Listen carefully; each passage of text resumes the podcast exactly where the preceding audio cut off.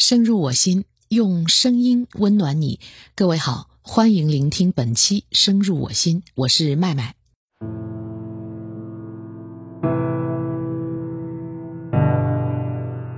距离二零二二年春节不到两周，各大媒体在转载着一个残酷且温柔的真实故事：一个老人从殡仪馆打电话给《杭州日报》，你们能不能写写我儿子的故事？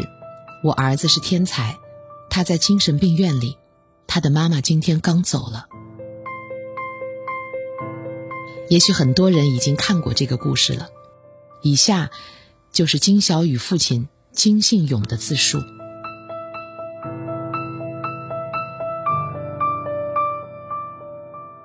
我的老家在浙江桐乡，父亲是小学校长，老伴的妈妈那时候是我的老师，我们两家。住在同一个门头里，算得上是青梅竹马。我老伴儿叫曹梅藻，一九六七年我们结婚，先是生下了大儿子金小天，一九七二年又生下了小儿子金小雨。六岁那年，小雨和邻居孩子一起玩，那个孩子的手中有一把玩具手枪，可以放小纸球射出来。没想到，那天他放了一根针，一枪打到小雨的眼睛里，左眼晶体碎了。小雨的一只眼睛从此瞎了，只能斜眼看东西。他反过来安慰我们：“没关系，习惯了。”两个儿子都很聪明，大儿子考进了复旦大学，后来考托福去了澳大利亚。小雨高一的时候分在了尖子班，老师说考大学完全没有问题。但是有一天，小雨突然和我们说：“我不上大学了，也不要读高中了。”我们以为小孩厌学说说玩的，可是他真的天天赖在家里。我让朋友帮忙介绍小雨去解放路新华书店当售货员。我想过段时间孩子就想回学校了。两个月不到，书店不要他了。起因是有位老顾客在店里看书，小雨说人家是小偷，争执起来。我又把小雨介绍到排风扇厂当工人，没几天他就不肯上班，说那些工友对他不好。他不上学后，我和他妈每天上班走之前。他在床上，下班回家，他还在床上，他也不跟我们说话，会突然发脾气，情绪极不稳定，完全变了一个人。有一天，我和他妈妈坐在沙发上看电视，轰隆一声巨响，小雨把厨房的冰箱推倒了，这是他第一次出现暴力行为，因为这，我们家一直都是家徒四壁。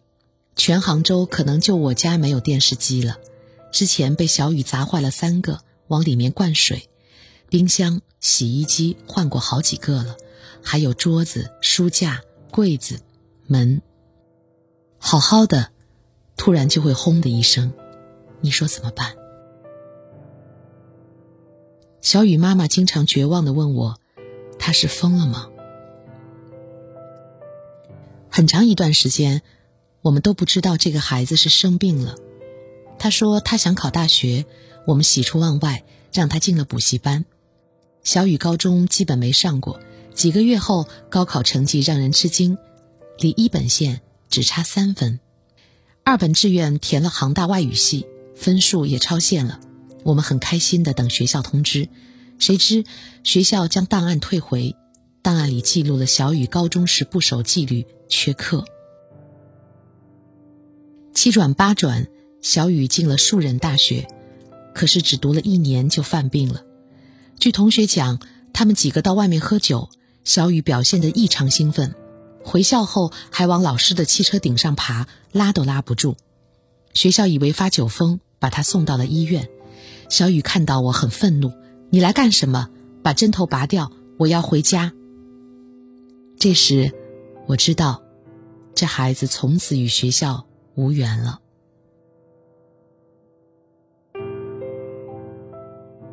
有两年，他埋头自学，两年后，他拿到了浙江大学英语系的自考毕业文凭。但接着发生了可怕的事情，一次是小雨吃了安眠药要自杀，一次是他把皮带挂在天花板、吊灯和窗户之间。我是研究医药化学的，孩子这些表现不是性格问题了，我就看书找原因。小雨的症状符合精神类疾病，去几家医院看了，都诊断是躁狂抑郁症，也叫双向情感障碍。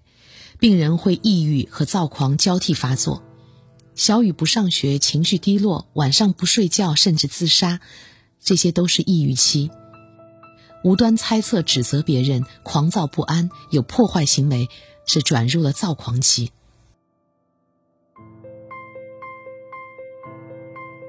我买了很多精神疾病的书看，有两点让一个父亲不至于崩溃。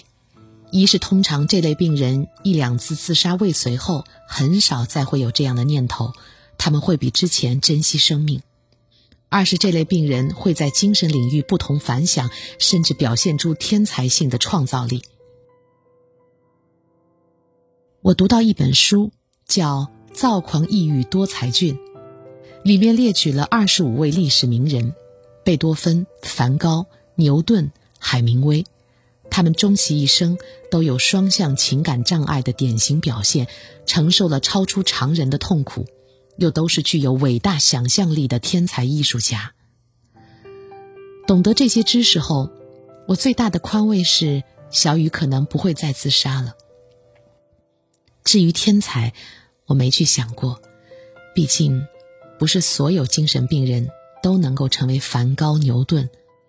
即便成了天才，也需要两点：一是活着，二是机遇。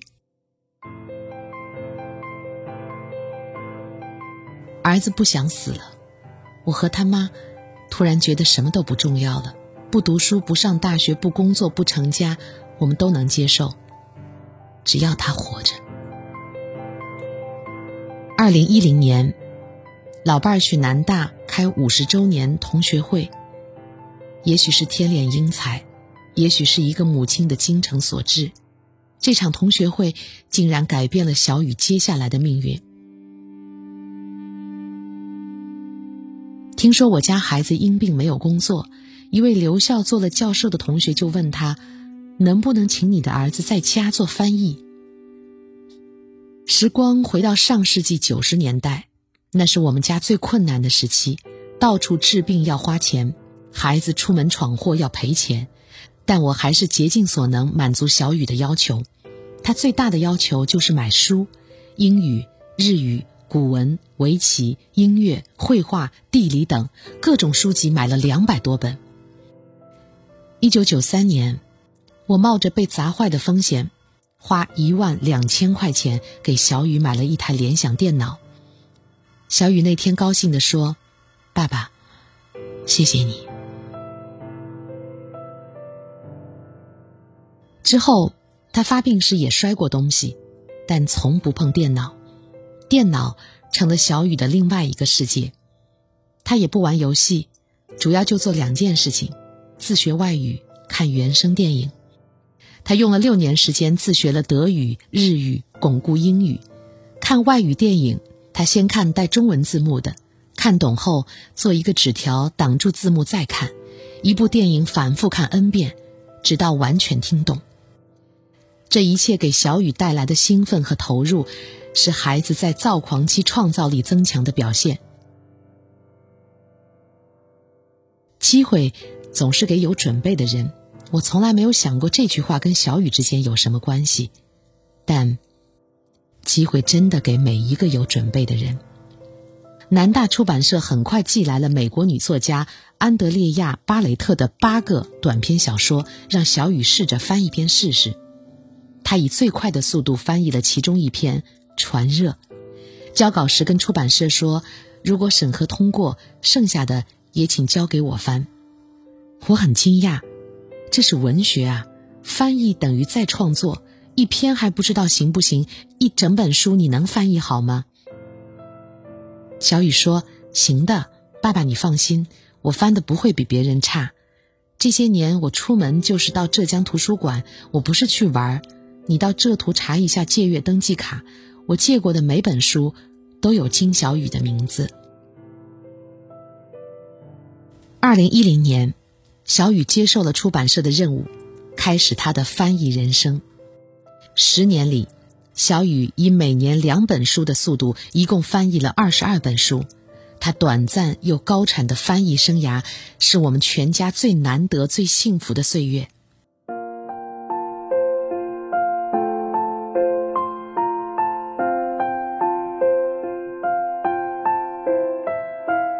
孩子一生没有朋友，我作为父亲最有幸的是在这十年当中成为了孩子最好的朋友助手。我买了扫描仪、打印机，跑邮政帮他收外文样稿，买资料书，翻译完给他打印样稿，译文每本都是几百页，小山堆一样，再帮他校稿，寄出样本。惊喜的是，我从来没有看到过一个错字。二十二本书，近七百万字，你说我不容易，是小雨更不容易呀。编辑部负责人来我家看过小雨，他说金小雨译的书稿寄到编辑部，大家都抢着做责任编辑，因为全书没有错字、错句、错意，每本书都好卖，读者反响很好。南大同学打电话祝贺孩子的妈妈：“你们养了一个天才。”但除了南大，翻译界没人知道金小雨是谁，社会上没人知道我儿子到底付出了多少心血，更没人知道这些书是一个躁郁症患者翻译的。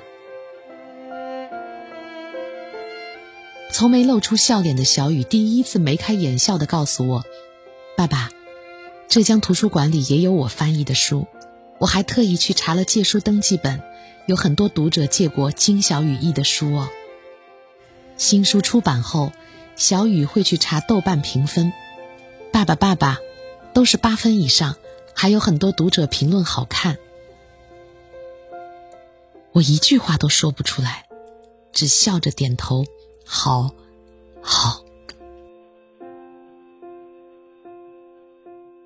我老伴儿这一生过得很辛苦，他当年是高材生，有文化有专业，他勤劳节俭，全家人四季的衣服都是他自己做的。小雨不知砸坏了多少东西，妈妈的缝纫机他从不砸。二零零零年前后，老伴儿开始炒股，我们分工默契，我在家守儿子，他每天去证券交易所。我明白他炒股是为小雨存钱，从孩子童年瞎了一只眼后，他的心就扑在小雨身上。后来小雨的病让我们毫无办法，他的绝望和无奈都埋在心里了。小雨在家翻译，让他看到一丝光亮，但他自己这盏灯却要灭了。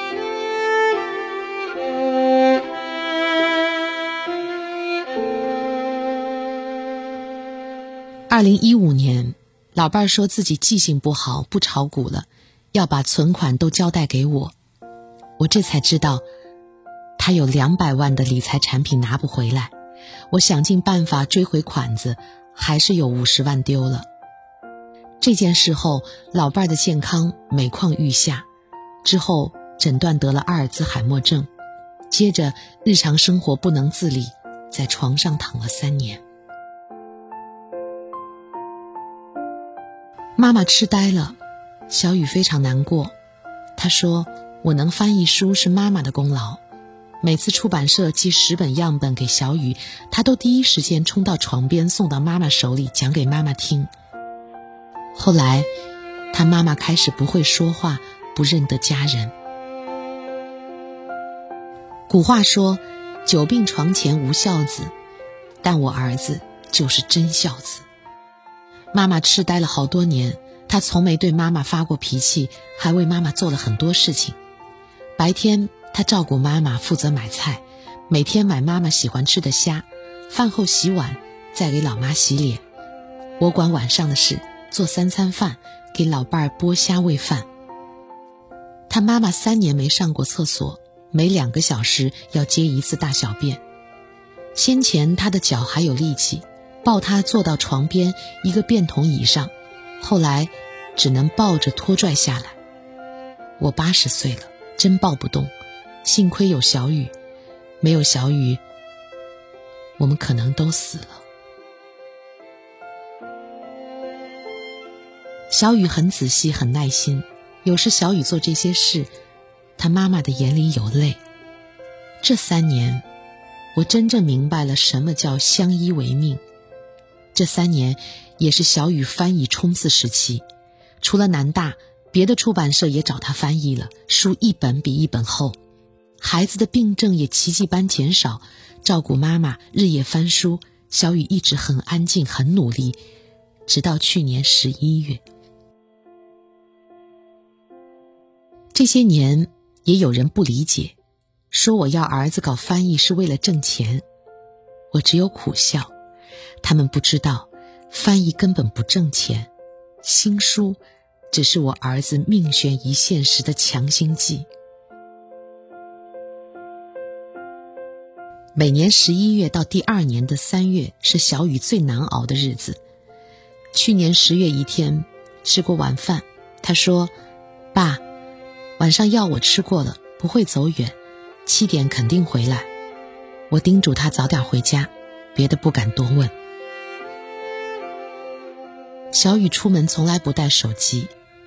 七点、八点、九点、十一点，我急了，跑到派出所报案。过去他在马路上瞎逛，民警碰到都会把他带回来。第二天，民警查监控，发现小雨晚上乘一百五十一路跑到了城站火车站，买了去温州的票。他身上可能只有一百多块钱。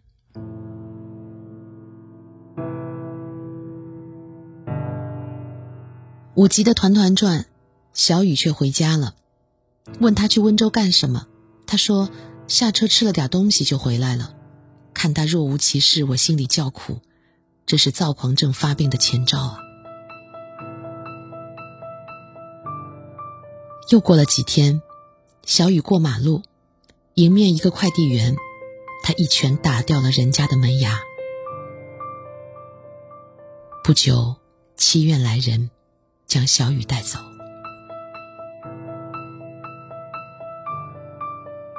十一月八日晚上，我像平常一样睡前摸老伴儿的额头。脸再去摸脚，怕他冷了、热了，摸了才知道。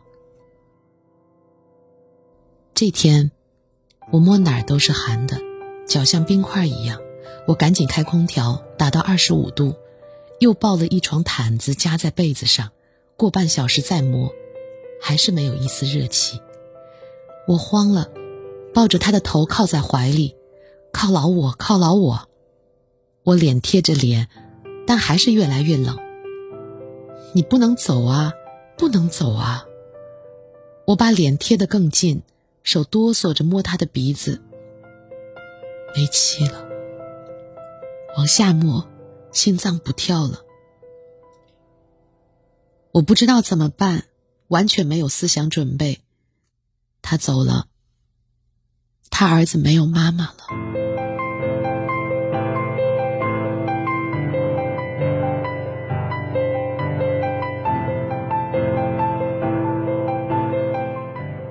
上周，我去医院看过小雨，给他送点吃的。每次去那儿看他，每次都听他哭叫：“求求你带我回家，爸爸，我们回家吧。”儿子春天会回来，他会让妈妈看他的新书。本雅明书信集终于寄到了，很多人都说。拒绝再次看这个故事。故事没有结束明天的节目当中我们去感受来自社会各界给予小雨这个家庭温暖且不打扰的爱。